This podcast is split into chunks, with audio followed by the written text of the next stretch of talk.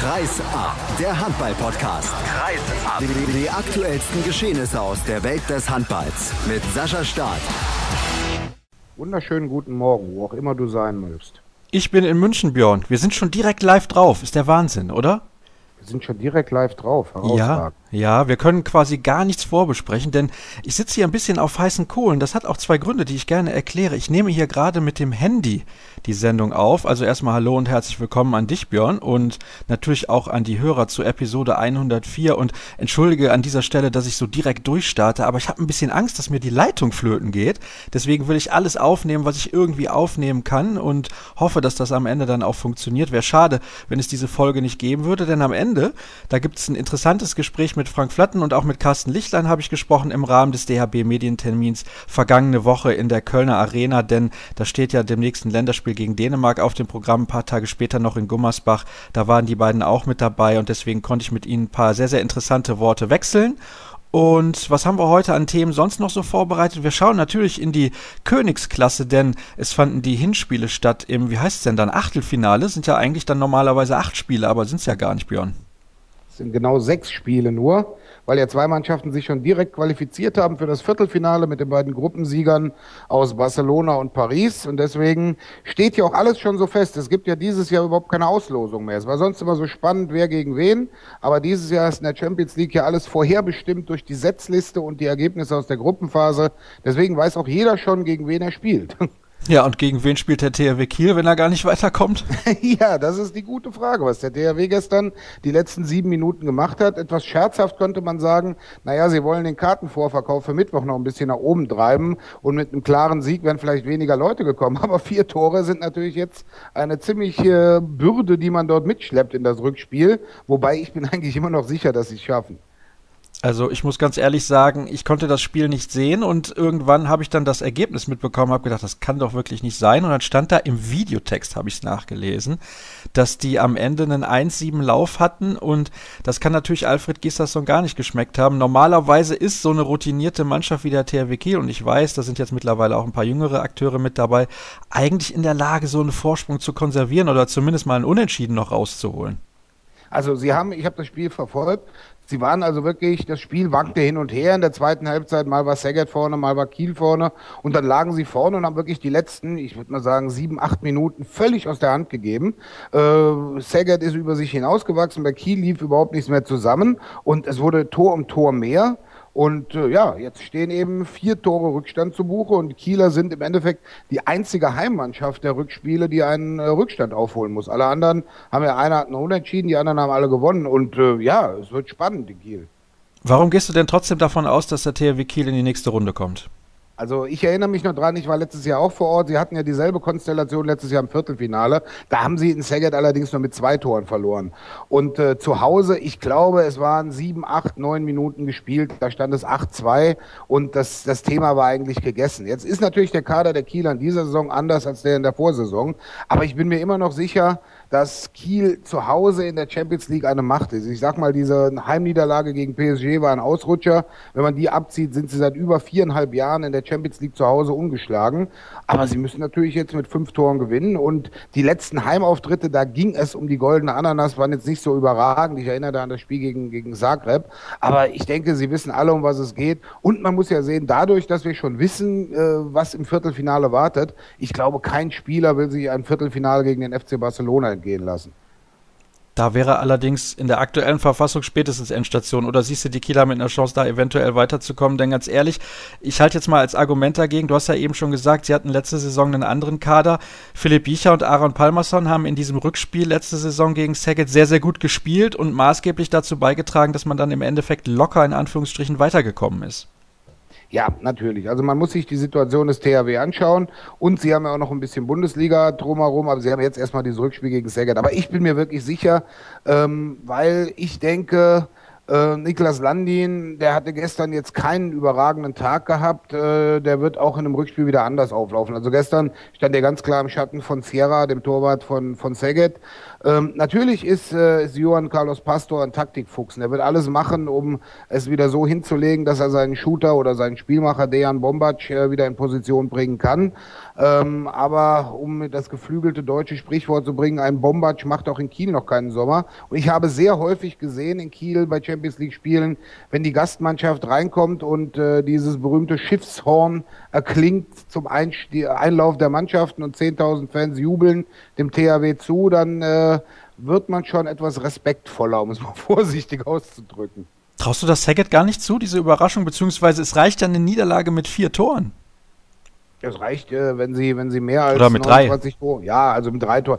Also ich kann es mir irgendwie nicht vorstellen. Ich sag mal, Saget hat dieses Jahr gegen deutsche Mannschaften gut gespielt. Sie haben auch äh, zu Hause ganz klar gegen, gegen, äh, gegen die Löwen gewonnen, haben den direkten Vergleich gegen die Löwen gewonnen. Aber ich habe jetzt noch meine große Statistik noch nicht reingeschaut, aber ich glaube, Kiel ist noch nie in dem Achtelfinale der Champions League ausgeschieden. Ich kann mir das irgendwie nicht vorstellen. Vielleicht bin ich Zweckoptimist, weil ich dann eben auch gerne sehen würde, dass wir drei deutsche Vertreter im Viertelfinale haben. Aber irgendwie passt es in mein Weltbild des Handballs nicht rein, dass Kiel es gegen Saget in einem Achtelfinale der Champions League nicht schaffen sollte.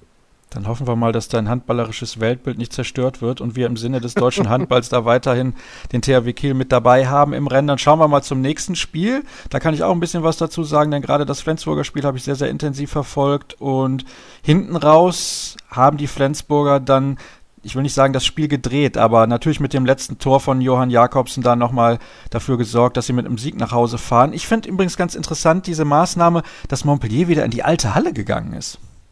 Ja, ähm, ja gut. Ich weiß jetzt selber nicht, wie das, wem das geschuldet war, ob die, ob die große oder die neue Halle anderweitig belegt war oder ob es das Omen war.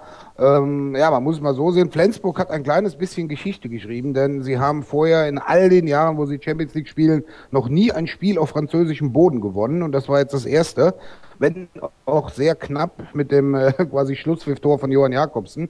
Ähm, ich fand, Montpellier hat sich gut verkauft. Also für das, was sie haben, sie haben auch einige angeschlagene Spieler und es ist natürlich nicht mehr das Montpellier, wie es vor vier, fünf Jahren mal war, als Karabatic und Co. noch da gespielt haben. Sie haben in ihren äh, in ihren Verhältnissen das Spiel offen gehalten. Aber äh, Patrice Canaillé, der Trainer, hatte vorher schon gesagt, unsere Chancen aufs Weiterkommen sind irgendwo zwischen 15 und 20 Prozent. Und wenn wir ähm, das Heimspiel nicht mit vier, fünf Toren gewinnen, sind sie im Rückspiel eigentlich bei 0 Prozent. Also, wie gesagt, ich finde, Montpellier hat sich gut verkauft. Aber da dürfte meiner Meinung nach nichts mehr anbrennen für die Flensburger. Hm, optimistisch klingt anders. Ich glaube, ein Grund, warum das auch so gut geklappt hat, in Anführungsstrichen, für Montpellier in dieser Partie, ist, dass Flensburg als Gegner von der Art und Weise, wie sie spielen, Montpellier ein bisschen entgegenkommt. Ne? Auch eher so spielerisch, vielleicht nicht physisch so ganz überragend. Und die Montpellier-Mannschaft hat dann doch sehr, sehr viele spielerisch starke Akteure. Nicht so die Shooter aus dem Rückraum, aber das Spielerische kann dann gegen eine Mannschaft wie Flensburg durchaus zu einem guten Ergebnis reichen. Ja, im Endeffekt vergleiche ich Montpellier immer mit der slowenischen Nationalmannschaft. Die haben keine zwei Meter Werfer, aber sie haben taktisch und gerade technisch unwahrscheinlich gut ausgebildete Spieler. Ich sage jetzt mal ein Dragan Gajic oder ein Jure Dolenetz und auch am Greis, der etwas bulligere Matai Gaba. Äh, gerade diese Slowenen reißen natürlich raus äh, in, in Montpellier und die sind individuell alle sehr gut ausgebildet und die können eben auch eins gegen eins unwahrscheinlich viel ausrichten. Aber ähm, ja, und dann kommt ihnen sowas entgegen, wenn man nicht, ich sag mal, so eine kantige Abwehr wie zum Beispiel Wada oder Zagreb gegen sich hat, sondern auch eine Mannschaft, die spielerisch auf Tempo geht. Ähm, ja, das kommt ihnen dann entgegen und das hatten sie zum Beispiel auch die Spiele gegen, gegen Christianstadt, äh, nicht gegen Christianstadt, in, in ihrer Gruppe gegen, gegen Kolding zum Beispiel das Problem, da, da stand eine andere Deckung, aber gut. Meiner Meinung nach, äh, da ist die Birne, wie man so schön sagt, geschält. Da wird es Flensburg zu Hause, äh, die werden nicht mit zwei Toren zu Hause verlieren. Und bei den Rhein-Neckar-Löwen gegen Zagreb, also nicht, dass ich es den Rhein-Neckar-Löwen nicht zugetraut hätte, in Zagreb zu gewinnen, aber gerade nach der ersten Halbzeit habe ich gedacht, uiuiui, das könnte eine ganz enge Kiste werden, war es ja dann im Endeffekt auch. Aber da muss man sagen, Hut ab, dass die Rhein-Neckar-Löwen sich eben gegen diese kantige Abwehr, wie du eben gesagt hast, so in Szene setzen konnten. Zwar nur in Anführungsstrichen 24 Tore, aber selber auch natürlich mit der eigenen starken Abwehr dagegen gehalten. Ja, man muss es ja mal so sehen, schaut man sich die Gruppenphase an, hatte Rhein-Neckar-Löwen die beste Abwehr aller Teilnehmer und Zagreb die drittbeste Abwehr, dass es dort keinen 37 zu 36 geben würde. Das war von vornherein eigentlich klar, weil beide eben sehr, sehr großen Wert auf ihre Defensive legen. Ähm, und ich hatte auch gedacht, ich hatte gedacht, dass Zagreb zu Hause gewinnt, so mit ein, zwei Toren, aber dass, Löwen dann eben das Ganze im, im Rückspiel auch drehen können. Wie sie sich dort verkauft haben, war, war gut. Und ich sag mal, äh, im Tor mit Boko Ristowski äh, sehr, sehr gute äh, Aktionen dann gehabt. Und ja, also ich denke, mit dieser Ausgangslage von plus einem Tor können, können die Löwen sehr gut leben. Also Zagreb hatte vergangenes Jahr in der ähm, in, im, im Achtelfinale gegen, ich glaube, es war Kolding auch mit, mit äh, Zweien zu Hause gewonnen, dann aber völlig überraschend dann noch auswärts noch gewonnen. Aber ich denke, bei den Löwen äh, ist es so, sie können sich dann das Ganze sogar so ein bisschen einteilen, dass, äh, dass sie auf ihren drei Hochzeiten, auf denen sie jetzt noch tanzen, genau wie die Flensburger, sich die Kräfte dann sogar noch ein kleines bisschen schonen können. Das wäre auf jeden Fall wichtig für den Meisterschaftskampf, über den wir heute mal nicht sprechen werden. Wir schauen ganz, ganz kurz noch in die DKB Handball-Bundesliga, denn am Ende der Tabelle gab es ein, zwei sehr, sehr interessante Ergebnisse. Wir bleiben aber zunächst mal in der Königsklasse und schauen noch auf andere Partien, denn es haben ja noch weitere Mannschaften mitgespielt. Kielce gewinnt 32 zu 28 bei Meschkow Brest. Erste Halbzeit nur 12 Tore. Ich glaube, dann hat Talan Duschebaev seinen Spielern ein bisschen den Kopf gewaschen. In der zweiten Halbzeit hat Kielce dann 20 Treffer erzielt und am Ende mit vier Toren gewonnen. Da wird im Rückspiel nichts mehr anbrennen. Genauso bei Westbrem gegen Saporoschje. Die Ungarn haben mit 29 zu 24 in der Ukraine gewonnen. Das sollte also auch klar gehen. Und dann haben wir noch ein Ergebnis. Da habe ich gedacht, oh, da hat Plotzke aber eine ordentliche Leistung gebracht. 30-30 zu Hause gegen Vardar Skopje. Aber wer weiß, wie die Stimmung in Skopje ist ist, der weiß wahrscheinlich auch, dass Plotzk da nicht weiterkommen wird. Ja, wobei ich bei dem Spiel auch denke, das war da drei Minuten vor Schluss aufgehört hat zu spielen oder noch weniger. Also ich glaube so 180 Sekunden vor dem Ende waren sie mit plus vier vorne und haben dann irgendwie aufgehört und dann macht äh, Blotz noch vier Tore in den letzten in den letzten zwei Minuten oder zweieinhalb Minuten und äh, ja, das war dann das Ergebnis. Aber auch da denke ich, die Heimmannschaft mit WADA, die haben zu Hause schon ganz andere Hochkaräter besiegt. Und äh, da denke ich auch, da, da wird weder für WADA, für Westbrem noch für Kielce irgendwas anbrennen. Also du gehst davon aus, dass alle Heimmannschaften, also die das Rückspiel zu Hause haben, dann weiterkommen werden, auch der THW Kiel. Davon gehe ich eigentlich aus. Und dann haben wir dann ja auch schon die schönen Konstellationen für das Viertelfinale feststehen, wo uns dann ja dann wirklich einige Kracher erwarten werden. Also das muss man ja äh, auf jeden Fall so sagen. Also wenn man die drei Deutschen alleine sieht, die dann um den Einzug nach Köln kämpfen, Kiel gegen Barcelona, die Rhein-Neckar-Löwen gegen Paris Saint-Germain, die zwei würden dann ja schon feststehen und dann gehen wir mal davon aus, dass Kielce und Flensburg auch gewinnen, dann hätten wir Flensburg gegen Kielce und dann haben wir eben das, das vierte Viertelfinale war da gegen Westbrem und da müssen wir ja eigentlich sehen, dass Westbrem da der Favorit ist ähm, und sie können ja vielleicht auch noch am äh, kommenden Wochenende, in, äh, an der Wochenende nach Ostern aufeinandertreffen, wenn das Finalwochenende der Seeha-Liga ist. Sie, äh, sie haben dann ja äh, beide, stehen ja beide im Halbfinale. Vielleicht treffen sie dann noch häufiger aufeinander in nächster Zeit. Das ist übrigens ein Thema, über das wir dann auch sprechen werden in der Ausgabe in der ersten Aprilwoche. Hat sogar ein Hörer nachgefragt, das würde ihn mal interessieren, auch was das sportliche Niveau in der Seha League angeht. Aber da wollen wir jetzt nichts vorwegnehmen, da warten wir natürlich schön das Final vorab, bei dem du ja auch vor Ort sein wirst, ne? Genau, das werde ich mir mal anschauen. Ich war vergangenes Jahr in Westbrem und man muss sagen, das hatten die Veranstalter schon sehr gut organisiert, also sowohl Westbrem als auch die SEA-Liga selber. Ähm, wer sich in der Kölner Kneipenszene ein bisschen um, auskennt, da gibt es eine Kneipe, die heißt Klein Köln und äh, das da war auch schon so ein bisschen Klein Köln, eben so ein bisschen wie das Champions League Final Four. Sie haben sich sehr viele Sachen von der ERF kopiert, die bei der ERF da gut gelaufen sind, aber haben es eben auch sehr professionell umgesetzt. Alle vier Spiele, beziehungsweise sechs Spiele waren es ja letztes Jahr ausverkaufte Halle. Die Stimmung in Westbrem ist immer super. Also das war schon ein interessantes Turnier. Dieses Jahr wird in Warastin gespielt. Dann bin ich mal gespannt, was du da so zu erzählen hast. Vielleicht haben die ja auch so einen kleinen Warastin, ne? Und dann geht da die Post ab. Ja, dann schauen wir doch mal ganz kurz in die DKB Handball Bundesliga. Das habe ich eben gesagt. Es gab am Wochenende nur drei Spiele aufgrund auch des Spielplans mit der EHF Champions League. Gummersbach gewinnt zu Hause gegen Lemgo, die schon wieder verlieren mit 28 zu 24. Dem Bergischen HC gelingt ein ganz, ganz wichtiger Erfolg zu Hause gegen die TSV Hannover Burgdorf, die ohne Kai Hefner und ohne Erik Schmidt antreten mussten mit 24 zu 21. Aber das Ergebnis, was ich sehr, sehr erstaunlich finde, vielleicht kannst du da ein paar Worte zu verlieren, ist Eisenach gegen Leipzig. 24 zu 35. Schon zur Halbzeit hat Leipzig mit elf Toren in Eisenach geführt. Früher in der Halle, wo es ganz, ganz schwer war zu gewinnen. Jetzt haben die den Trainer gewechselt und kriegen so eine Klatsche. Also ich bin ganz ehrlich, ich kann mir nicht vorstellen, dass die in der Liga bleiben. Haben auch mit Abstand das schlechteste Torverhältnis der Bundesliga. Also ich, ich glaube es dann auch nicht. Also man, wenn man, wenn man sieht, dass, dass Leipzig war natürlich, sage ich jetzt auch mal, auch wenn es ein Auswärtsspiel war, in der Konstellation, so wie die den Lauf haben, das Selbstvertrauen, was sie haben, die Klasse, die sie auch haben, war der Favorit. Aber dass es nachher so deutlich wird, hätte ich jetzt nicht auch, auch nicht unbedingt gedacht. Aber ich glaube, von Eisenach wird sich die, die erste Liga äh, nach dieser Saison dann auch leider verabschieden müssen. Und dann bleibt der BHC drin. Da werden sich natürlich die Leute in den Viktor Schilagi Studios sehr, sehr freuen. ja, gut, aber ich sag mal, das ist ja genau wie in dem Meisterschaftsrennen. Wenn nach 34 Spieltagen auf einem Nicht-Abstiegsplatz steht, egal wie, egal wo und egal warum, äh, ist eben nicht abgestiegen. Also, und äh, deswegen, also ich habe, ich denke eher, eher, dass der BRC da noch drin bleibt, da gebe ich dir recht. Naja, jetzt haben sie ja fünf Punkte Vorsprung auf Lübecke. Das sollte eigentlich reichen, obwohl die Lübecker zwei Spiele weniger ausgetragen haben. Und Eisenach in der Verfassung, mein lieber Mann. Ja, also da den Trainer zu wechseln, Petkovic raus und gehen halt die Kaleppo rein. Das ist aber auch eine Entscheidung. Naja, das soll jeder für sich selber bewerten. Dann kommen wir noch zu einem anderen Thema. Und zwar Olympia-Qualifikation der Frauen. Da schauen wir auch mal kurz drauf, denn da gab es drei Turniere und zwar in Frankreich, in Dänemark und in Russland. Und das Teilnehmerfeld der Olympischen Spiele in Rio besteht jetzt aus Angola, Argentinien, Brasilien, Frankreich, Montenegro, den Niederlanden, Norwegen, Rumänien, Russland, Schweden, Spanien und Südkorea. Die Polinnen haben es leider nicht geschafft, denn die haben ja eigentlich so ein tolles Turnier bei der Weltmeisterschaft in Dänemark gespielt. Aber was mich natürlich traurig macht, ist keine deutsche Nationalmannschaft. Die Frauen haben es ja nicht geschafft. Das stand natürlich schon nach der Weltmeisterschaft fest. Ach, dieser Umbruch, das überzeugt mich alles irgendwie nicht. Überzeugt dich das? Also ich wollte vielleicht gerade mal zur Olympia-Quali zurückgehen, weil wir da müssen wir natürlich auch eine Sache noch äh, im, im Auge haben. Der Rekord-Olympiasieger hat es nicht geschafft, obwohl die IAF äh, den Dänen ein Quali-Turnier quasi gegeben hatte. Und in Aarhus haben die Dänen gegen Montenegro und gegen Rumänien verloren. Sie sind natürlich arg ersatzgeschwächt. Und äh, sie haben jetzt, äh, ich nenne es mal, ihre zwei Wochen der Wahrheit, haben sie alles vergeigt, was man vergeigen konnte. Beide Euro-Quali-Spiele gegen Russland verloren, die beiden Spiele gegen äh, Rumänien, Montenegro verloren, nicht nicht bei Olympia dabei. Da bin ich mal gespannt, wie, wie der dänische Verband auch trotz der, der personellen Engpässe, die sie hatten in der Mannschaft, da jetzt drauf reagieren wird. Ja, deutsche Mannschaft, äh, ich habe das Turnier in Norwegen ein bisschen verfolgt.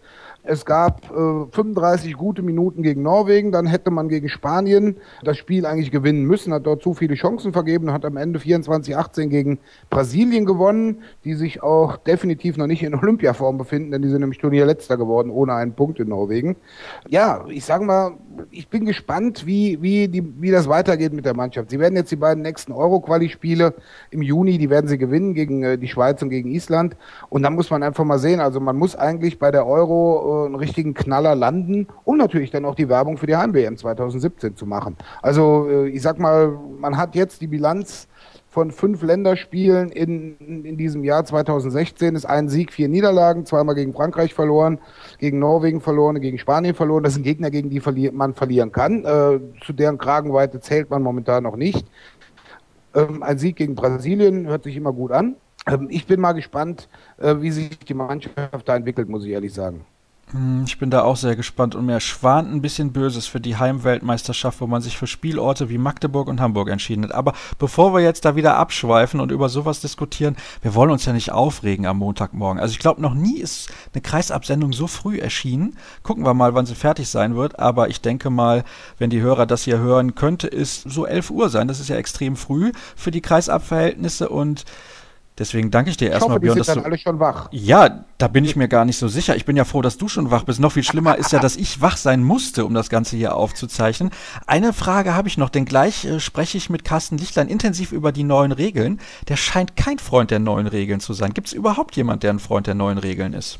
Also ich habe mich kurz unterhalten mit Jens Fender gestern, weil bei dem Turnier, wo die deutschen Frauen mitgespielt haben in Norwegen, wurde das ja schon mal getestet. Und er sagt mir, äh, erstens, die Trainer waren äußerst zurückhaltend, was, der, was die siebte Feldspielerin, die, die berühmte ohne Leibchen Torfrau äh, betrifft. Ähm, weil es ein Testturnier war, ähm, es gab weder eine blaue Karte noch gab es irgendeine Verletzungsunterbrechung auf dem Feld, die diese drei Angriffsregeln nach sich gezogen hätte. Also ich kenne auch keinen, der gesagt hat, wow, super neue Regel. Ich sag mal, wenn man sich eine rauspicken würde, wo man sagt, okay, das macht wirklich mal Sinn, dann ist es diese sechs Passregeln nach dem, äh, nach, äh, wenn, wenn der Schiedsrichter eben passives Spiel angezeigt hat. Aber im Endeffekt, äh, der, dem Tisch und den Schiedsrichtern kommen so viele neue Zählaufgaben zu. Ich sage immer, der siebte Feldspieler wird verletzt, muss dann drei Angriffe auf der Bank sitzen, um danach aufs Feld zu kommen und den sechsten Pass zu spielen. Ja, wer soll das alles zählen? Also ich weiß es nicht, ob die Schiedsrichter und auch die Bankoffiziellen da in der Lage sind. Also ich weiß nicht, was das soll.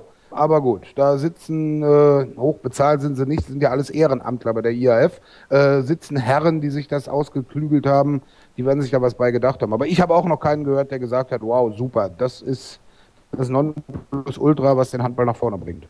Vielleicht liegt genau da das Problem, dass es Ehrenamtler sind. Und das meine ich gar nicht böse, aber wenn man sich komplett auf sowas fokussieren kann und auch gut dafür bezahlt wird, dann kommt vielleicht ein bisschen was Besseres dabei raus. Das war ein bisschen unterschwellige Kritik, ich weiß, aber irgendwie das mit den neuen Regeln, das haben wir jetzt in den letzten Wochen ja auch hier intensiver diskutiert. Das passt irgendwie nicht so ganz. Naja, gucken wir mal, was der Kollege Carsten Lichtlein ganz am Ende der Sendung dazu zu sagen hat. Vorher spreche ich noch mit dem Manager des VfL Gummersbach, mit Frank Flatten. Und dir sei natürlich gesagt, herzlichen Dank für deine Zeit. Erste kurze Pause und gleich sind wir dann zurück in Episode 104 von Kreisab.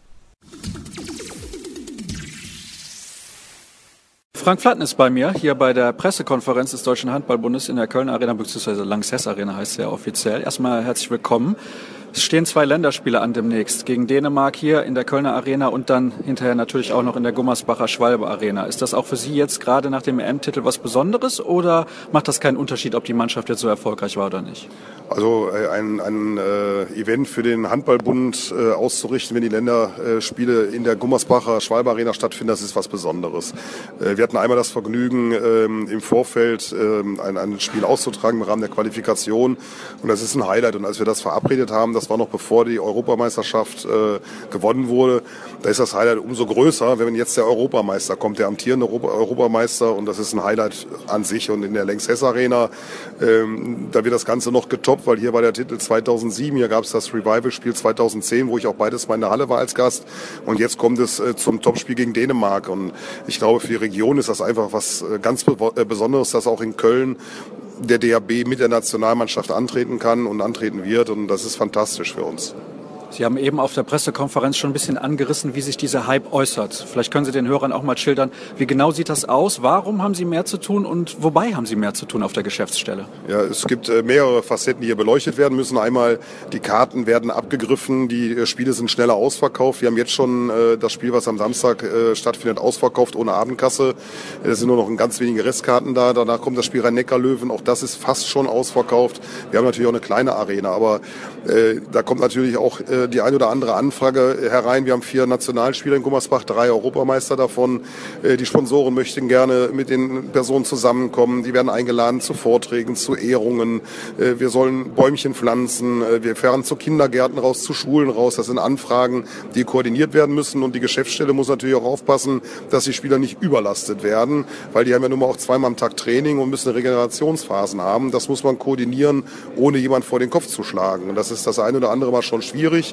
Jetzt heute ist Carsten Licht dann schon äh, um halb neun in der Halle gewesen, hat trainiert, weil er jetzt am Mannschaftstraining nicht statt, äh, teilnehmen kann. Und das be äh, bewirkt, dass der Trainer auch um halb neun in der Halle sein muss und wir die Halle räumen müssen, damit das Training stattfinden muss. Das sind alles Kleinigkeiten, die wir gerne machen, die wir für den Handball auch machen müssen, für die Entwicklung. Und ähm, das belastet schon. Aber es macht auch riesigen Spaß, festzustellen, dass wir im Interesse stehen. Und äh, gerade jetzt für Gummersbach ist das eine Auszeichnung, dadurch, dass wir vier Nationalspieler im Moment im Kader hatten, äh, freut sich die gesamte Stadt und, und äh, das ist schon interessant, wie viele Autogramme auf einmal gegeben werden. Wie schwer fällt es denn? Sie haben ja gerade gesagt, es ist nicht so leicht. Man muss vielleicht auch manchmal tatsächlich jemand vor den Kopf stoßen und Nein sagen. Ja, natürlich. Wir haben äh, die ein oder andere Anfrage gehabt, äh, die wir nicht ja, bestätigen können. Zum Beispiel sollten zwei Nationalspieler zur CeBIT fahren, um dort äh, für, für Autogramme zur Verfügung stehen. Das funktioniert im Trainingsplan nicht. Aber alles, was wir erfüllen können, erfüllen wir, treffen Absprachen und da sind gerade jetzt die, die Nationalspieler gefordert.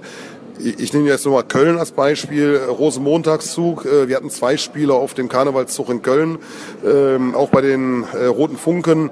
Äh, da sollte um halb sechs morgens der Antritt sein. Das können wir nicht bewerkstelligen, wenn, wenn wir dann abends noch Training haben. Da hat jeder Verständnis, dass wir erst um neun Uhr angereist sind, aber wir waren auf dem Zug vertreten. Und ähm, die Spieler genießen es natürlich, dass zugejubelt wird. Aber wir müssen auch gucken, dass wir uns in die Öffentlichkeit bringen, auch dass wir die öffentlich-rechtlichen Sender dazu bringen, immer mehr zu berichten, auch von der Handball-Bundesliga. Und das sind wir im Sogeffekt der Nationalmannschaft, auch der Nationalspieler. Ich hoffe einfach, dass man in Deutschland erkennt, es gibt neben Fußball, Fußball, Fußball und Fußball auch noch andere Sportarten, auch Handball. Und das hat man verstanden und ich glaube, wir sind auf einem guten Weg. Da schließt sich natürlich eine Frage an. Sind Sie enttäuscht gewesen von der Quote des Länderspiels gegen Katar in Leipzig, was in der ARD gelaufen ist? Denn ich glaube, es waren dann 1,47 Millionen Zuschauer oder sowas um den Dreh. Das kann ja den Verantwortlichen im Handball nicht gefallen haben. Ja, ich glaube, das muss man ein bisschen relativieren. Äh, das ist kein Hype, das ist kein, kein ernstzunehmendes Spiel. Viel wichtiger sind Übertragungen aus den äh, Turnieren heraus, auch nächstes Jahr, wenn die nächste Weltmeisterschaft ansteht. Da müssen wir in den öffentlich-rechtlichen Medien vertreten sein. Also eine Frage, wie man ein solches Thema nach vorne bringt. Einmal, ähm, die Hallen sind ausverkauft, wenn die Nationalmannschaft kommt, aber wir müssen auch den Fokus weiter auf die Bundesliga-Vereine bringen, dass man Derbys auch mal im WDR sehen kann oder auch sehen muss, äh, weil das sind ja stimmungsgeladene äh, Spiele, die auch die gesamte Region dann des westdeutschen Fernsehens betreffen, die sind interessant, aber es ist eine Frage, wie geht man mit dem Thema um, wie positioniert man als, als Fernsehsender die, die Sportart. Die Nationalmannschaft ist ja noch gesondert zu betrachten. Ähm, da ist 1,4 Millionen, wenn die Zahl richtig ist, äh, natürlich weniger als 19 Millionen im, äh, im Endspiel, aber man muss auch sehen, äh, dass der Sportsender den den, den Handball begleiten muss, damit die Zahlen auch wachsen, dass es regelmäßig da ist. Ähm, das, was regelmäßig stattfindet, äh, da kann man sich darauf einstellen und dann kann man äh, sich auch einschalten. Und wenn was kurzfristiger passiert, ist es natürlich schwieriger. Haben Sie da ein bisschen Hoffnung, wo jetzt auch die Deutsche Eishockeyliga mit der Telekom so einen Deal abgeschlossen hat, dass im Handball vielleicht auch sowas kommt und jedes Spiel irgendwann zu sehen sein wird? Weil im Prinzip muss das ja irgendwann mal der Fall sein. Also momentan ist es ja schon so, dass äh, die DKB Handball Bundesliga im Fernsehen stattfindet, in Sport 1 äh, als Zusammenfassung stattfindet. Das ist das Wichtigste überhaupt, dass man eine Spieltagszusammenfassung hat. Dazu gehört ein einheitlicher Spielplan. Äh, da müssen wir noch dran arbeiten. Da stößt äh, die DKB Handball Bundesliga an ihre Grenzen, weil die IAF oder EAF andere äh, Spieltermine vorschreibt. Aber wir haben da schon sehr große Schritte geleistet, dass wir einen einheitlichen Plan halbwegs hinbekommen. Und äh, ich glaube, eine Zusammenfassung in den Nachrichten tut auch gut. Und wenn ich mir andere Bundesländer anschaue, da funktioniert das ja auch. Wenn der MDR bringt ja regelmäßig äh, Spiele, ähm, das sind halt Einschätzungen, die von oben herab äh, geleistet werden müssen. Und wir müssen hier Überzeugungsarbeit leisten, dass es sich lohnt, Handball zu zeigen. Und da müssen natürlich auch die Zuschauer bereit sein, das zu schauen. Aber eine Zusammenfassung in den äh, Sportnachrichten würde ja schon reichen, um den Fokus auch außerhalb der vierten Liga äh, Fußball auch mal auf Handball-Bundesliga zu bringen, weil das sind Spitzensportler, die äh, ihre Leistungen abrufen. Die haben auch die Berechtigung, äh, gezeigt zu werden, ist meine Einschätzung jedenfalls. Ja, da schließe ich mich natürlich an, um Gottes Willen, sonst würde ich hier nicht Handballjournalismus ja. betreiben. Aber ja, ich möchte noch ein bisschen zu sprechen kommen auf das Sportliche. Wobei eine Frage habe ich noch. Sie haben auch eben gesagt, es kommen ja mehr Sponsorenanfragen. Kommen denn auch neue Sponsoren? Also wir sind in, in Anfragen natürlich äh, stärker geworden. Wir reagieren auch anders, dass wir offensiver auf Sponsoren zugehen. Äh, jetzt muss man natürlich auch festhalten, dass die regionalen Sponsoren natürlich mehr reflektieren. Die überregionalen äh, Sponsoren, die auch die Sportart nach, nach vorne bringen könnten, die reagieren natürlich auf Einschaltquoten und Fernsehpräsenz. Und äh, da können wir im Handball jetzt nicht so dolle Zahlen vorweisen. Wir haben zwar gute Zahlen, auch in Gummersbach haben wir hervorragende Präsenz bei Sport 1, aber die Reichweite ist natürlich da eine ganz andere, als wenn sie mal im, im äh, Nachrichtenmagazin gebracht werden oder im Sportstudio mal kurz eine Zusammenfassung der Handball-Bundesliga gebracht wird. Dann ist es eine ganz andere Strahlkraft und dann sind wir viel interessanter auch für die überregionalen Partner. Und wenn man die Handball-Bundesliga durchschaut, so viele überregionale Partner gibt es da nicht unbedingt äh, in der Liga. Da müssen wir aber hin, wenn wir standhalten wollen. Und wir, wir sind die stärkste Liga der Welt. Wir wollen sie auch bleiben. Und da brauchen wir Fernsehpräsenzen. Und äh, wenn man jetzt den Spieß mal umdreht, die AF, warum macht die denn die Spielansetzungen so? Weil es halt für die äh, anderen Länder, die in der Champions League zum Beispiel mitspielen, interessanter ist, am Wochenende zu spielen, weil die haben dann die Fernsehpräsenz. Ansonsten haben die aber keine funktionierende Liga. Und hier muss, müssen wir alle in, in Deutschland und äh, vor allen Dingen auch bei den, bei den Fernsehmetropolen drüber nachdenken, begleiten wir diesen Weg so, dass wir hier eine Macht geben, Spieltage in der Champions League, die auch für die oberen Mannschaften wichtig sind, so anzusetzen, dass sie einen Spieltag durcheinander bringen. Die Bundesliga könnte eine ganz andere Rolle spielen, wenn wir über Fernsehpräsenz andere Sponsorengelder hätten, dann könnten nämlich die Vereine sagen, nee, wir spielen am Samstag, uns ist das egal. Und das ist hier eine, eine Schere, die immer weiter auseinandergegangen ist in den letzten Jahrzehnten und wir versuchen sie immer weiter zu schließen und die, die Stärkung muss über die Präsenz in den Medien sein. Ist ein enorm schwieriger Spagat. Absolut ja, weil da unterschiedliche Interessen, aber auch Sichtweisen aufeinandertreffen. Aber ich glaube, dass gerade die Europameisterschaft gezeigt hat, wie viele Handball toll finden. Handball ist eine gelernte deutsche Sportart, wenn man jetzt mal die Regeländerung mit der blauen Karte wegnimmt. Aber ähm, wir haben eine gelernte deutsche Sportart und das Interesse ist ja da. 19 Millionen sprechen ja da auch für sich. Und da muss man sich mal überlegen, investiert man gemeinsam da rein, dass man die, die Quote nach oben bringt und mal auch was anderes zeigt. Das ist ein Umdenken, was vielleicht stattfindet. Ich hoffe es sehr und wir können uns alle nur bemühen, Botschaften zu senden, dass es eine ehrliche Sportart ist. Wenn ein Spieler bei uns verletzt ist, dann ist er verletzt, dann bleibt er am Boden liegen und kann da nicht noch fünf Minuten äh, rumrollen, weil er äh, gezwackt worden ist. Ich übertreibe jetzt mal ganz bewusst. Äh, ich erinnere mal an, an äh, die früheren Spiele von Rogisch. Der ist mal eben in der Kabine genäht worden, ist wieder aufs äh, äh Feld gegangen. Der hat weitergespielt. Das gab es in der Fußball-Bundesliga, glaube ich, nur bei Rubesch mal. Ansonsten äh, scheiden die dann aus. Äh, das ist das, was, was man nach vorne bringen muss. Diese Impulsivität, diese Härte, äh, aber auch die Gerechtigkeit, die da herrscht, die Fairness, äh, die da vorherrscht. Und da sind wir auch Vorzeige äh, Sportart auch für Nachwuchs, also für Kinder und Jugendliche, die sehen, die gehen fair miteinander um, die schütteln sich die Hand, da wird äh, nicht äh, ja in der einen oder anderen Szene übertrieben, damit irgendeine Strafe rauskommt, sondern das ist ganz ehrlich, was hier stattfindet. Und ich glaube, das ist für uns in Deutschland auch ganz wichtig. Ja, ich glaube, Rudelbildung, die gibt's im Handball nicht so oft wie im Fußball beispielsweise. Ich habe jetzt eben schon gesagt, wir wollen auch noch mal zum Sportlichen kommen. Beim VfL Gummersbach läuft's in den letzten Wochen relativ gut. Ja. Gerade die Europameister Simon Ernst und Julius Kühn sind mit enorm viel Selbstvertrauen zurückgekehrt. Zumindest mein Eindruck. Ich nehme mal an, das können Sie so bestätigen. Das ist absolut so. Gerade Julius Kühn ist äh, gewachsen noch ein paar Zentimeter. Der hat, spielt mit breiter Brust. Äh, da muss man immer aufpassen, dass er nicht in ein kleines Loch fällt, wenn immer was nicht funktioniert. Deswegen fangen wir auch mit Schröder, der sich auch enorm gesteigert hat, an. In der Bundesliga läuft es rund bis auf äh, beim Spiel gegen Berlin. Und ähm, da sind uns in Gummersbach Grenzen gesetzt. Ich habe hier so einen, so einen netten Vergleich aufgesetzt. Ähm, wir spielen mit jungen Nachwuchsspielern, die wir alle selber entwickeln. Wir haben einen, einen Anteil von deutschen Na Na äh, Nachwuchsspielern von 85 Prozent. Und äh, Stefan Kretschmer hat das so schön gesagt, äh, vor der Übertragung im Fernsehen gegen Berlin. Wenn man ganz oben mitspielen will, muss man auf der einen oder anderen Schlüsselposition äh, durchaus überlegen, auch einen ausländischen Spieler mit viel Geld zu holen. Diesen Weg gehen wir nicht und trotzdem haben wir mit Berlin standgehalten. Äh, wir waren sportlich eigentlich die bessere Mannschaft. Berlin war aber cleverer und hat zweimal fünf Minuten ausgenutzt, jeweils drei Tore Rückstand auszugleichen. Nur äh, wir haben auf unserem Feld interessante Spieler, die sich noch entwickeln werden. Und äh, da muss man einfach mal drüber nachdenken, wer hat da gegen wen gespielt. Und Berlin hat noch einen Gummersbacher dabei mit Paul Drucks, der überragend ist. Äh, wir wünschen auch Berlin und, und, Paul alles Gute. Aber der kommt auch aus unserem Stall. Und da sind wir sehr, sehr stolz drauf, dass wir diesen Weg eingeschlagen haben, weil das ist der richtige und zukunftsträchtige Weg. Also Sie können weiter gerne tolle Nationalspieler für Deutschland entwickeln, da habe ich gar nichts dagegen. Aber wie sieht es denn aus mit den Planungen für die kommende Saison? Wie weit sind Sie schon und wie viel fehlt noch beim Puzzle für die Saison 2016, 2017? Also die, da, da sind wir auf dem Spagat. Äh, wir haben natürlich angefangen, Nachwuchsspieler, aber auch Perspektivspieler auszubilden. Die sind wie Simon aus der dritten Liga gekommen, Julius aus der zweiten Liga.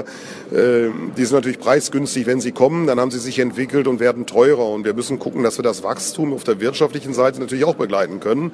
Und das alles unter der Rubrik, dass wir mal einen Konsolidierungspfad begonnen haben, den wir auch einhalten werden und wollen.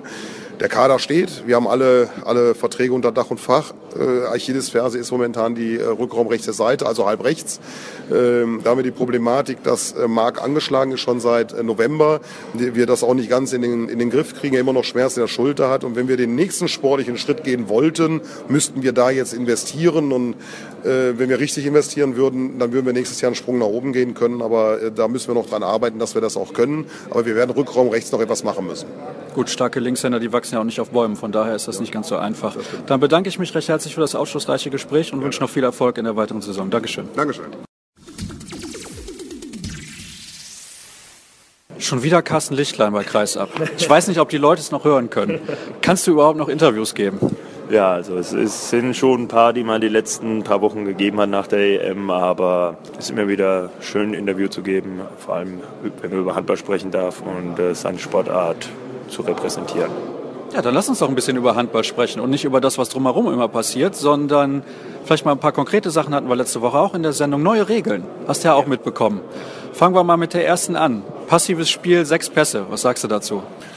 Ja, es, ist, es gibt ja in der NBA auch eine Uhr, wo man in einer, einer bestimmten Zeit abschließen muss. Da hat es ja auch schon mal äh, Diskussionen gegeben, ob es das vielleicht ein, äh, eingeführt werden sollte. Jetzt sind es sechs Pässe. Ich finde es nicht schlimm, aber für einen Torhüter, der muss natürlich wissen, also ich kann es jetzt nur aus meiner Sicht sagen, der muss natürlich, äh, der kann sich dann einstellen, wann irgendwann mal der nächsten Wurf kommt äh, und der Gegner abschließen muss. Und deswegen, äh, ich glaube, das ist für uns Torhüter überhaupt nicht so schlecht. Könnte aber irgendwann schwierig werden für die Kollegen da am Kampfgericht und die Schiedsrichter, wenn die jetzt auch noch mitzählen müssen, dass ja irgendwelche Spieler drei Angriffe hintereinander verletzt pausieren müssen. Ja? Das ist das Nächste, richtig. Ähm, und vor allem dann äh, zu beurteilen, ja. Also ich finde, diese Regel sollte man dann eher sagen, weil ja, da kann dann theoretisch die gegnerische Mannschaft schon einen Spieler ausschalten wollen und der darf dann in der letzten Minute beispielsweise überhaupt nicht aufs Spielfeld, weil er dann drei Angriffe draußen setzt ähm, in der entscheidenden Phase und das finde ich eine nicht so gute Regel. Also ich habe bisher noch keinen gehört, der die Regel gut findet. Ja, also dann äh, schließe ich mich äh, der Mehrheit an. Ja, gut, dann muss ich mir jetzt ganz schnell die nächste Frage überlegen. Was gab es noch für neue Regeln? Habe ich eine vergessen? Sieben Feldspieler. Finde ich persönlich extrem gut. Ja, ähm, ich also ich als Torhüter. Wir haben es jetzt äh, bei der Nationalmannschaft erste Trainingseinheit wirklich mal durchgezogen. Wir mussten mit sieben Feldspielern spielen. Äh, das heißt, du musst jetzt auch mal Konditionstraining ja, machen? Richtig. Also ich renne auch mal ein bisschen, genau. Nicht immer nur so dumm im Tor rumstehen, sondern mal ein bisschen rennen. Nein, es ist aber auch für die Feldspieler. Äh, sonst hat ja immer jeder gewusst, ja, das gelbe Leibchen muss raus, oder gelb, Entschuldigung, Simon Ernst, äh, das Leibchen muss rausrennen. Jetzt kann ja jeder raus, aber darf keiner mehr ins Tor. Das ist natürlich äh, die Sache, wenn dann jeder auf den anderen guckt und sagt, oh, warum bist du nicht rausgegangen, warum äh, muss ich rausrennen. Das ist schon verwirrend, auch für die Feldspieler ein bisschen. Da müssen die auch mal ein bisschen mitdenken. und äh, nein, ähm, ich finde es, ja, Handball ist normalerweise 6 gegen 6, das typische Handballspiel. Äh, jeden, jeden Angriff jetzt kann man ja 7 gegen 6 spielen und ob das jetzt nochmal, ja, es wird noch schneller, ist klar.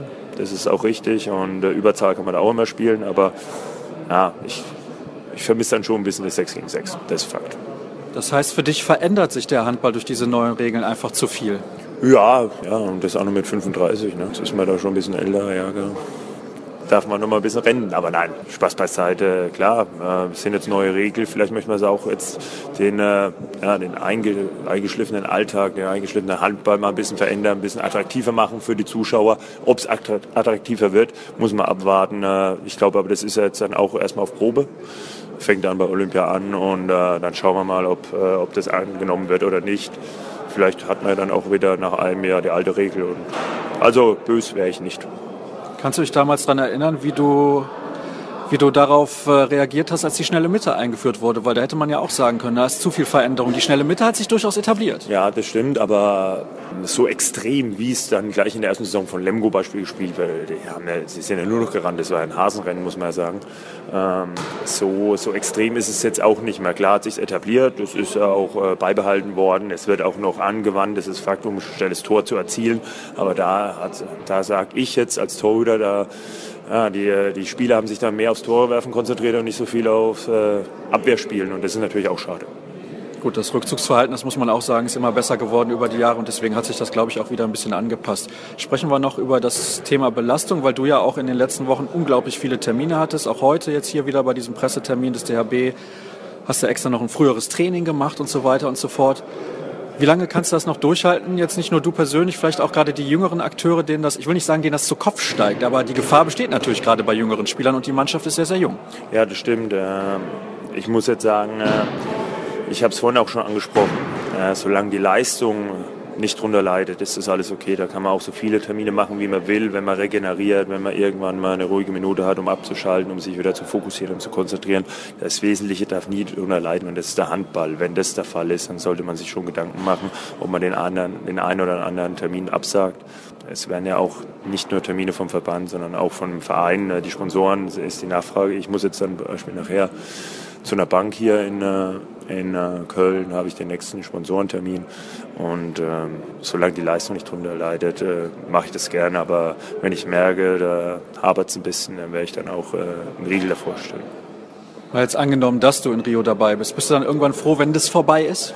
Nein, auf keinen Fall. Also Rio, ähm, wenn man äh, nominiert ist, da freut man sich richtig drauf, mit den anderen Athleten im Dorf zu sein, äh, das Feeling Olympia zu erleben, hautnah ein Olympionik zu sein. Und ich glaube, da überwiegt die Freude mehr. Du wirkst ja immer sehr, sehr ruhig und ausgeglichen, also vor allem abseits des Spielfeldes. Ne? Aber diese Frage nach Olympia, geht sie dir irgendwann mal auf den Sack? Nein, weil das ja mein großer Traum ist. Und von mir aus äh, kann es noch so oft gefragt werden. Ich werde immer wieder die gleiche Antwort geben und das, äh, da bin ich auch nicht müde drum. Ähm, für mich ist das ein Riesentraum, aber man muss auch was dafür tun, die Leistung bestimmen, dass der Trainer einen mitnimmt und äh, deswegen sollte zuerst der Fokus auf der Leistung liegen und dann hoffen, dass man sich den Traum erfüllen kann. Wie sehr bist du denn zufrieden mit deinen Leistungen seit der Europameisterschaft? Ja, im Verein war, war okay, muss man sagen. Jetzt im zweiten Spiel gegen Katar bin ich an der zweiten Halbzeit reingekommen. Ja, es war aber vom ganzen Team nicht so gut. Äh, da ist auf jeden Fall Verbesserungssteigerungsbedarf. Aber ich hoffe natürlich, dass schon bei den nächsten Länderspielen, wenn man eingesetzt wird, entweder gegen Dänemark oder Österreich, das schon besser wird. Dann war es das, glaube ich. Oder? Wobei, eine Frage habe ich noch. Du hast jetzt hier einen Termin abgesagt. Ne? Es geht irgendwie aufs Dach. Höhenangst, ja? habe ich, hab ich den Eindruck? Ab, äh, ab, einer bestimmten Höhe muss man da auch nicht mehr mit. Das habe ich gesagt. Nein, wenn man auf Riesengebäuden äh, am Rand äh, ist es bei mir ein bisschen problematisch, muss ich sagen, wenn irgendwas aus so einem Geländer oder so festhalten kann. Dann ist es okay, aber die Arena ist ja schon hoch und deswegen habe ich gesagt, ich war damals 2007 auf dem Dom oben oder 2,8 war das Olympia-Vorbereitung und da war es auch schon ein bisschen anders, als man an der Spitze oder an der Kuppel oben äh, am Rand gestanden war und deswegen muss ich mir die Arena nicht antun, um Dach zu steigen. Kann ich mir jetzt nachvollziehen. Der nächste Kollege wartet schon. Ich danke dir recht herzlich.